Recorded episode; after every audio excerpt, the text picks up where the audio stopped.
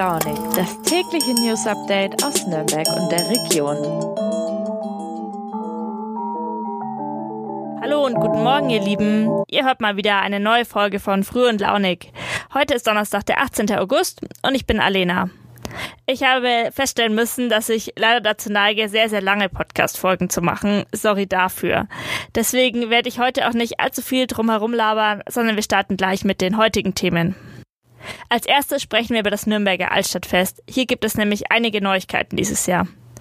Dann geht es um einen jungen Mann aus Weißenburg, der ist querschnittsgelähmt, kann aber mit Hilfe eines sogenannten Exoskeletts wieder laufen.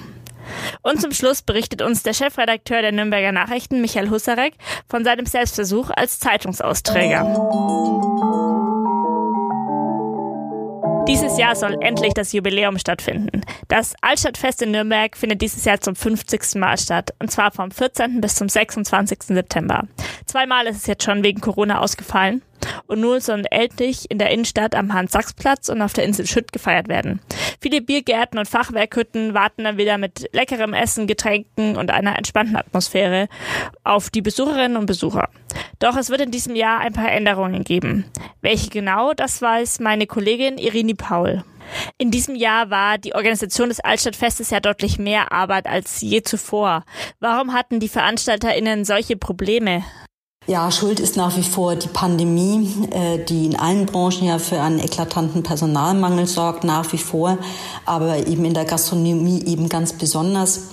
Äh, das wiegt umso schwerer, da das Altstadtfest von zwei anderen Großereignissen flankiert wird. Zum einen vom Herbstvolksfest und zum anderen von der Vierter Michaeliskirchweih.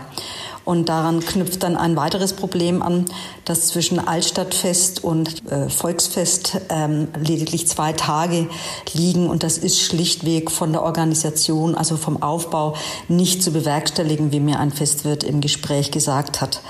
Und zu guter Letzt wissen die Wirte schlichtweg nicht, ähm, was dieser Herbst mit Blick auf die Pandemie auch noch bereithält. Also ob es da wieder Abstandsregelungen geben wird oder Zulassungsbeschränkungen. Das weiß im Moment niemand und das, da hat der Hund dann doch zu viele Flöhe.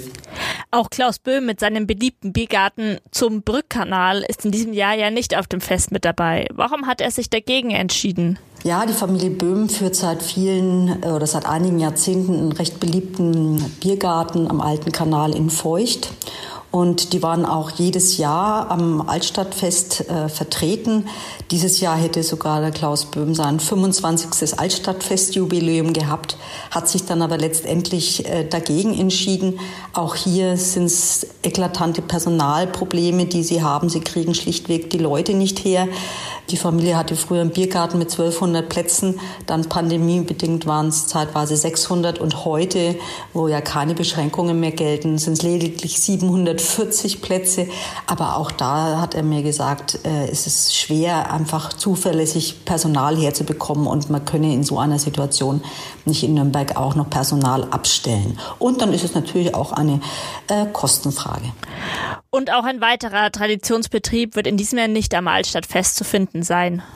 Ja, dieser andere Betrieb ist der sehr bekannte und nicht weniger beliebte Haxen Liebermann, der sonst immer äh, auf dem Hans-Sachs-Platz stand. Das war umso erfreulicher, da dieser Platz ja doch relativ groß ist und auch so, obwohl da doch mittlerweile auch Gastronomie angesiedelt ist, dennoch immer ein bisschen menschenleer und trostlos liegt. Und auch diese Familie hat sich entschieden, ähm, dagegen entschieden, teilzunehmen und sagt ganz klar, hier geht es vor allem auch um das Geld.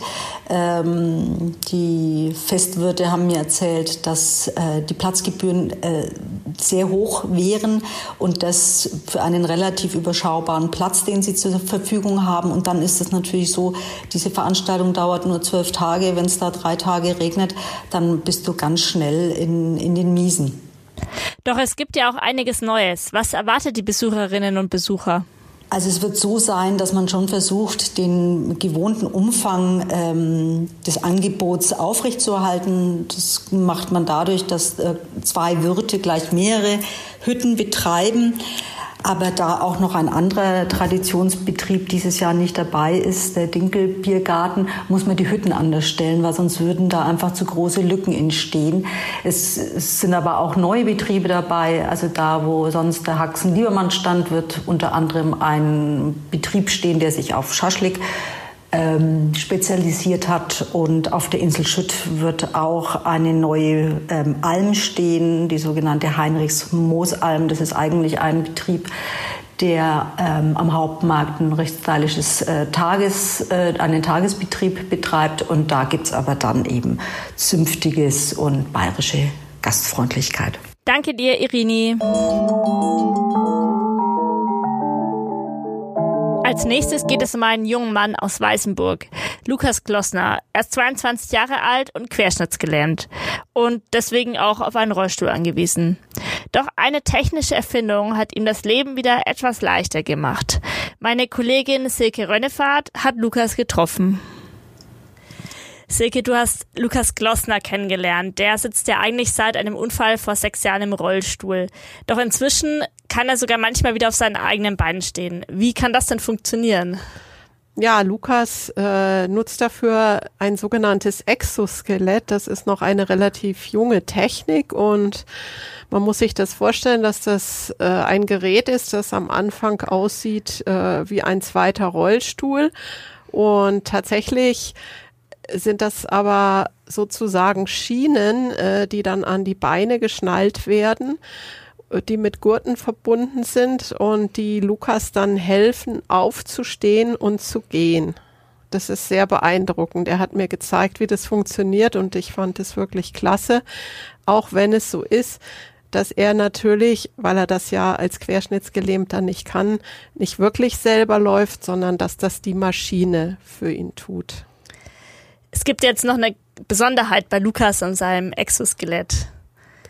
Ja, ähm, er ist nämlich der hundertste Patient, äh, der so ein Gerät in Deutschland nutzen kann. Ich hatte ja schon gesagt, das ist eine innovative Technik, die es noch nicht so lange gibt und er ist eben erst der hundertste in Deutschland, der von dem führenden Hersteller da versorgt werden konnte. Es war ja auch nicht ganz einfach für ihn, da überhaupt ranzukommen und dieses Hilfsmittel zu bekommen. Warum gab es denn da so Probleme? Ja, weil das Ganze natürlich sehr, sehr teuer ist. Also genaue Zahlen kann man schwer nennen, weil es auch sehr stark davon abhängt, wie viele Schulungen nötig sind, wie viel Betreuung nötig ist, weil da muss ja auch eine ganze Menge technisch auf die jeweilige Person eingestellt werden, die Schrittlänge, das Gewicht und so weiter und so fort. Und ähm, die Kosten entsprechen dem eines gehobenen Mittelklassewagens mindestens. Und äh, das kann natürlich keine Privatperson bezahlen. Das muss dann über die Krankenkassen laufen. Und die müssen erstmal akzeptieren, äh, dass das einen Sinn macht. Für Lukas macht es ja Sinn, denn es hat, er hat ja dadurch, dass er jetzt mit diesem technischen Gerät aufstehen kann, auch noch andere Vorteile. Das ist richtig. Also die Krankenkassen würden das ja überhaupt nicht finanzieren, wenn das nicht auch einen medizinischen Nutzen hätte. Jetzt gibt es natürlich aufgrund der geringen Zahl der Teilnehmer oder der Nutzer dieses Gerätes noch keine regelrechten Studien, aber eigentlich berichten alle davon, dass es auch ihrer Gesundheit gut tut. Und bei Lukas konnte man das sogar messbar feststellen, weil ähm, er relativ schnell an Knochendichte verloren hat. Also äh, die, der Knochenabbau, die Osteoporose ist oft ein Problem bei Rollstuhlfahrern, weil sie ja nun mal ihre Beine nicht mehr benutzen können und sich dadurch nicht so viel bewegen können wie wir.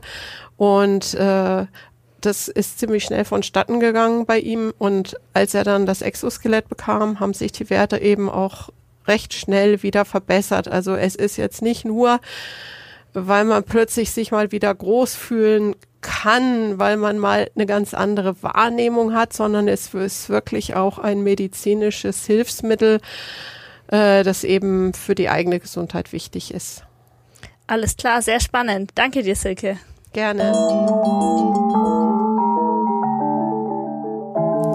So eine Printzeitung herauszubringen, das ist ganz schön komplex, wenn man sich das mal so genauer anschaut. Ich bin jetzt da als Volontärin relativ am Anfang dieser Produktionskette, weil ich recherchiere, schreibe Texte und mache die dann für online fertig. Auch unser Chefredakteur hier bei den Nürnberger Nachrichten, Michael Husarek, verbringt seinen Tag eigentlich eher am Schreibtisch mit der Produktion, Planung und Organisation von den inhaltlichen Sachen der Zeitung. Aber er hat sich einen Tag, beziehungsweise eine Nacht eher gesagt, ans andere Ende der Produktionskette gewagt. Und er hat als Zeitungsausträger die Zeitungen zu unseren Leserinnen und Lesern gebracht. Herr Husarek, wie kam es denn dazu, dass Sie den Arbeitstag ähm, letztens nicht am Schreibtisch, sondern nachts auf den Straßen in Nürnberg verbracht haben? Mein Pech war, dass ich einen Arbeitstag hier verbracht habe und dann die Nacht auf den Straßen. Aber wie es dazu kam, ist leicht zu erklären. Ich habe meinen Mund ein bisschen vollgenommen. Ein Kollege aus dem Haus, unser Logistikchef, hat erzählt, wie schwierig es ist, die Schichten der Zusteller zu besetzen. Und ich habe dann gesagt, wenn Not am Mann ist, stehe ich bereit. Und ähm, einen Tag später hatte ich dann meinen Arbeitsauftrag ähm, via Teams erhalten und es hieß Samstagmorgen 2.30 Uhr möge ich an der Fallrohrstraße in Nürnberg-Zappo sein und zustellen.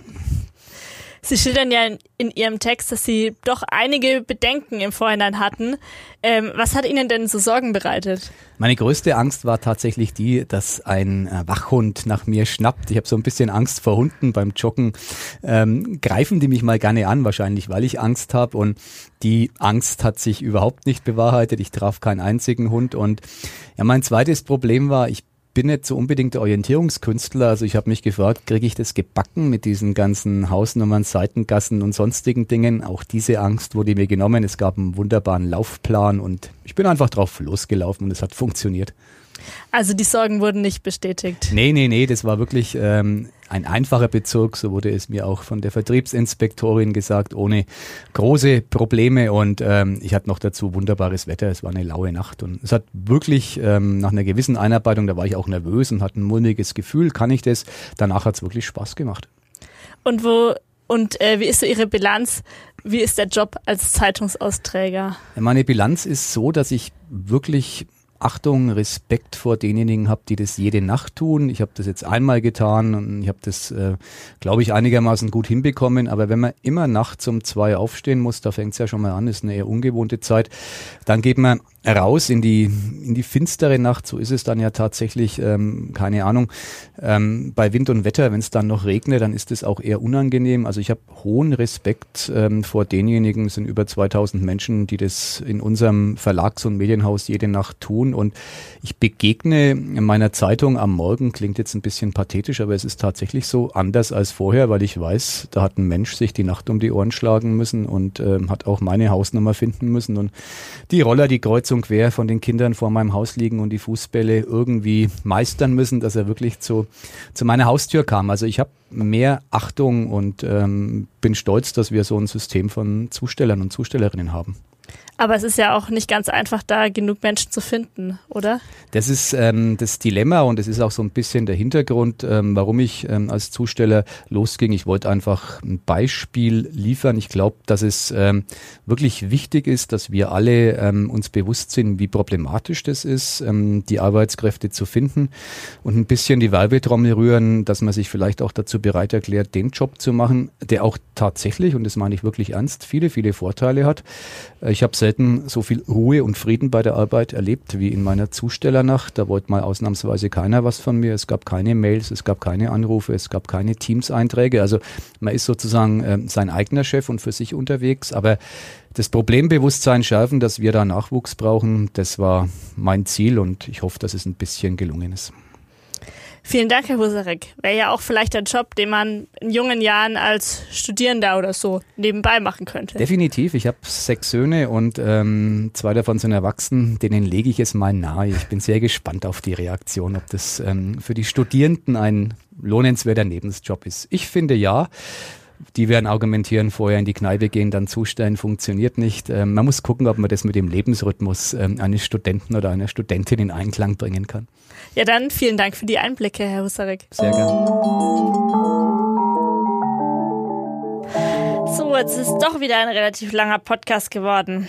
Tut mir wirklich leid, aber ich fand die Themen einfach doch sehr, sehr spannend. Wenn ihr genaueres zu den einzelnen Sachen wissen wollt, schaut in die Shownotes, da verlinke ich euch die Texte. Ansonsten schaltet morgen wieder ein. Ich freue mich auf euch. Macht's gut, eure Alena.